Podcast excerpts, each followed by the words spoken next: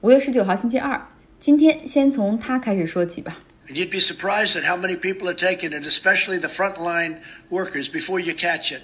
The frontline workers, many, many are taking it. I happen to be taking it. Hydroxychloroquine. I'm taking it, hydroxychloroquine. 在今天白宫举行的一个和餐饮行业的会议上， 呃，总统忽然谈起了抗疟疾药。他说：“你们也许会吃惊，有多少人究竟都在吃抗疟疾药氯喹宁？很多一线的医护人员吃了，我也吃了，因为它真的能够预防和治愈 COVID-19。媒体上天天说这个药有毒而且无效，但你们看我吃了，完全没问题。”然后记者们很吃惊，说：“问你什么时候吃的？”他的意思大概是在副总统的新闻官检测出阳性之后，然后他问了自己的医生能不能吃点氯喹宁，医生说你想吃就吃吧。然后总统说这款药现在在市面上已经销售了四十年，治愈了很多的疟疾的患者，它绝对的安全，对付 COVID-19 毫无问题。美国的 CDC 和 FDA 都多次向公众警告过，不能够擅自未经医生允许和建议的情况下来服用抗疟疾的药物，因为这款药物没有明显的作用，同时还会对身体，包括心脏造成非常大的副作用。那我们之前也讲过，为什么会会流传着抗疟疾的药对抗 COVID-19 有效呢？这是法国非主流的医生在非主流的医学杂志上发表的未经。数据对比未经 peer review，就是学术专家互相阅读验证的文章。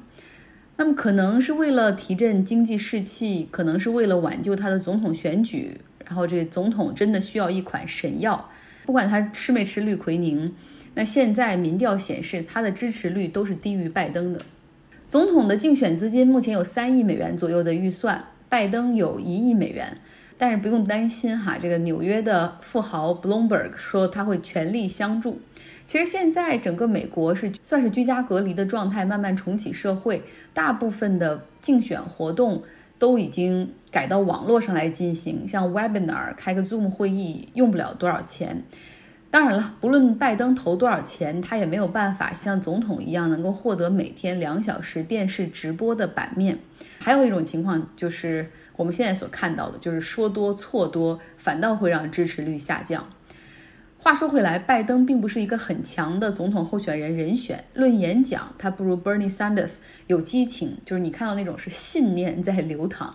那论政策呢，他也不如 Elizabeth Warren 那样详实。说个人魅力，他也不如年轻的 Peter b u t t i g e t。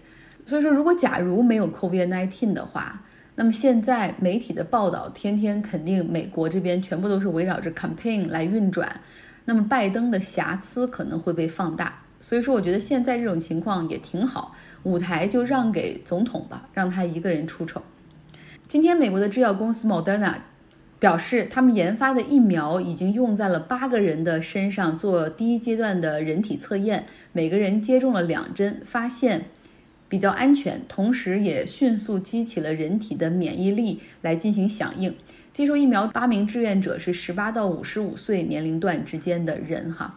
这个消息让华尔街为之一振，今天三大股指的涨幅都在百分之三左右。当然了，这也不排除美联储的主席鲍威尔也发话说，联联储一定会继续运用所有工具来保证经济复苏。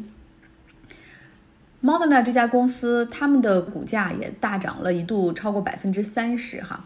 这家公司呢，会很快启动第二阶段的临床测试，会在六百人身上进行注册来观察。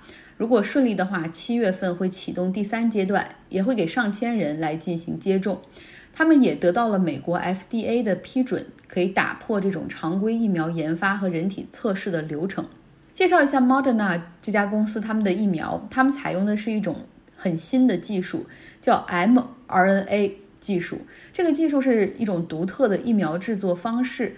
不过到目前为止，这种新的疫苗技术还没有被批准用于任何传染病的这种疫苗生产。技术非常新，相比传统的疫苗，就那两种传统的。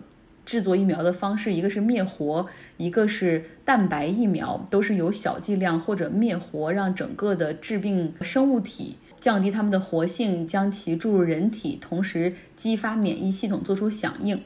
这是传统的哈。那现在这个新型的 mRNA，它是训练人体去识别病毒或者细菌。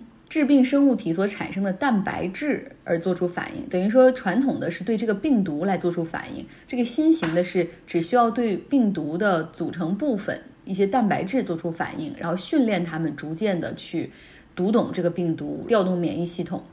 科学家们等于说他们会合成一个 mRNA，也就是构建病毒的这些传染性的蛋白，把它们输入到人体里去。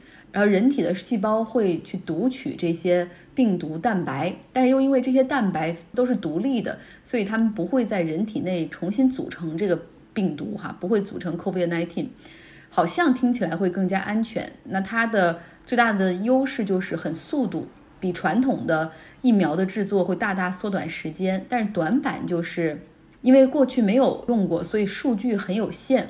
没有足够的证据可以表明这注射到不同人的个体中会有怎样的差异。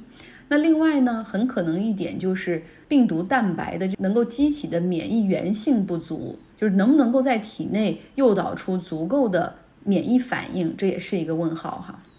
这个 COVID-19 的疫苗为什么这么难？因为人类在过去的历史上从来没有发布过任何一款有效的应对冠状病毒的疫苗。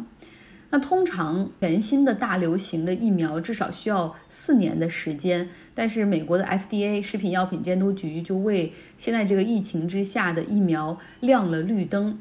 CDC 啊，包括这个美国的专家福奇，他们也表示说，能够希望把这个疫苗的制作周期缩短到十二到十八个月。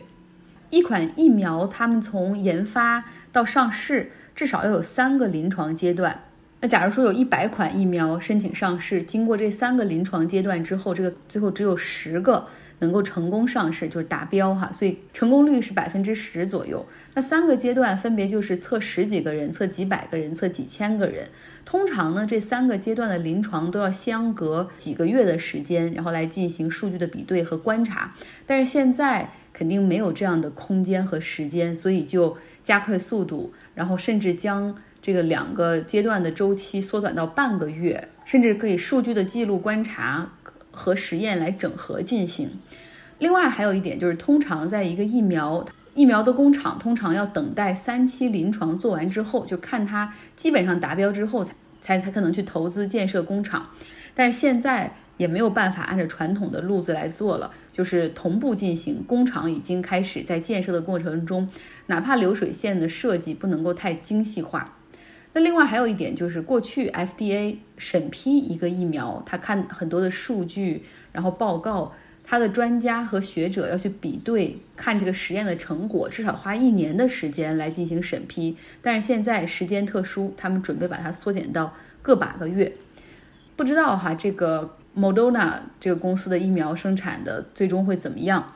但是最快最快，现在我们意识到了，可能最快的疫苗也可能只会出现在二零二一年初。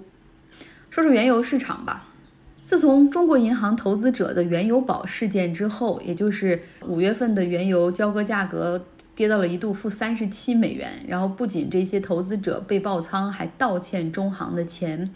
那算是一个节点吧，就是市场的最低点。自那之后，国际原油的价格开始一路上涨。像今天六月份交割的美国 WTA 原油，它的价格就是三十三美元一桶。曾经六月份的这个合约的价格最低跌到六块五美元，所以能够看出整个的原油市场是在回暖。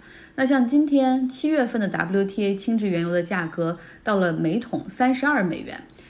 很多原油行业的人出了口气，说这是整整两个月以来美国原油价格首次站上三十美元。哈，市场赌的是需求开始回升，因为各地陆续 reopen，甚至有一些地方的航班也开始恢复了。有人说了，那是不是这就意味着原油价格已经熬过了最难的时候、最难的寒冬呢？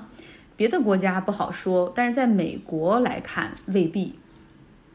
美国的一个能源行业破产重组的律所表示，不少公司正在准备破产重组，而且很多公司已经是五年内第二次申请破产重组了。之前我们聊过，说牛奶过剩的时候，奶奶农还需要继续挤奶，否则奶牛就会生病，会得乳腺炎。哈，那为什么原油过剩的时候，美国这些原油公司或者平台，他们不能够像沙特和俄罗斯那样，就是决定减产呢？那你？停止生产，然后让员工去 furlough 放无薪假，你不就可以减少损失了吗？同时，你这些油还存着，然后市场价格高了的时候，你再重新开采。那美国为什么一直不能减产呢？因为俄罗斯和沙特甚至挪威石油，他们都是国有企业，是国家说了算。那美国的原油公司全部都是私人企业，政府是不能够控制市场行为的，更不能够强制下令，是需要市场来自己的调节。熟悉吗？那只看不见的手，哈，必须依靠看不见的手，但是看不见的手又往往很滞后。那第二个原因就是，这些原油的钻采平台很多就是开工没有回头箭一样。就是调整一次也很费劲，就是关开也是消耗，而且可能还会引引发安全隐患，所以只能继续生产。第三点呢，就是这些油气公司也需要现金流啊。美国有很多的油气公司，尤其是页岩油气的公司，大部分是依赖债券和银行贷款，所以他们需要有现金流给员工发工资、维持运营，更重要的是要交这个利息。那美国又是因为它是纯粹的这个市场行为，各个企业之间也是追逐利润的。比如说，美国的化工企业，他们的这个上游的原料是原油，为了能够寻找便宜的原材料，他们会选择进口沙特原油，这个质量又好又便宜，加上运费也划算哈。那政府也不能够要求他们说你必须采购本国的原油，因为你因为你爱国，因为你你忠诚等等，这是不可能的，会被告死。所以说，在未来两个月会有五千万桶的沙特原油，然后陆续抵达美国，又会把美国的油气的存储设施这些油库占满哈。不知道到了六七月份的时候，这油价会怎么走？美国现在大部分人都是在家办公，那电视台的采访，不论是采访专家、政府议员等等，甚至他们的主持人也都是自己在家通过网络视频的工具来接入。那么这样的话，他们镜头所面对的那个家庭的那一角，就能够助于我们走进这个人的生活，去了解一下他居家的品味。像纽约的一对夫妇，他们就开了一个 Twitter 账号，叫 Room Rater，根据视频画面，然后来给这些人所选取的视频角度和他们自己家的居家风格来打分。到底什么样的家可以打上十分满分，又是什么样的家打零分甚至负分呢？这些人遇到那种很难看的家，也也会很恶毒。像德州有一个前众议员 O'Brien 接受 CNN 采访的时候，就好像是在自己的地下室，然后很狭小的那种空间，有点压抑。然后他们的评分就是零分。大家是不是需要去解救一下 O'Brien？他是不是被绑架了，锁在谁家的地下室里？我也今天发了好多照片哈，大家可以去看一下。呃，什么是十分的加？什么是零分或者负分的加？来我的微信公众号张奥同学。开始在家办公之后，我一开始没有控制使用手机屏幕的时间，直到两周之前收到了每周的 Screen Time 报告，发现哇塞，那周居然每天有五个小时在看手机。当然有一些也是工作需要了，可是我仍不能够接受。那我也知道，很多时间我是用在了看朋友圈、Instagram，甚至 LinkedIn 和微博这样的社交媒体。我也记得有好几次拿起手机想找个联系方式，结果呢，划开屏幕的一瞬间就先去了社交网站上逛了一圈，然后逛到大脑空白之后，甚至想不起来自己要干什么了。从上周开始，我开始 be mindful，就开始有意识的降低使用手机的时间，将微信挂在网页版，像邮件、微博、Instagram、Facebook、Twitter 也都可以在电脑上查看。就唯独最好就是朋友圈，你没法在电脑上看，不要让我看到。用电脑的时候看这些东西，自己也会更注意，就是我要干什么，而不是像手机那种所谓的轻松状态。一周下来，我成功的把手机平均每天的使用时间降到了二十二分钟。有人说看手机是为了社交，也是为了放松。其实呢，什么都不看，什么都不想，才最放松呢。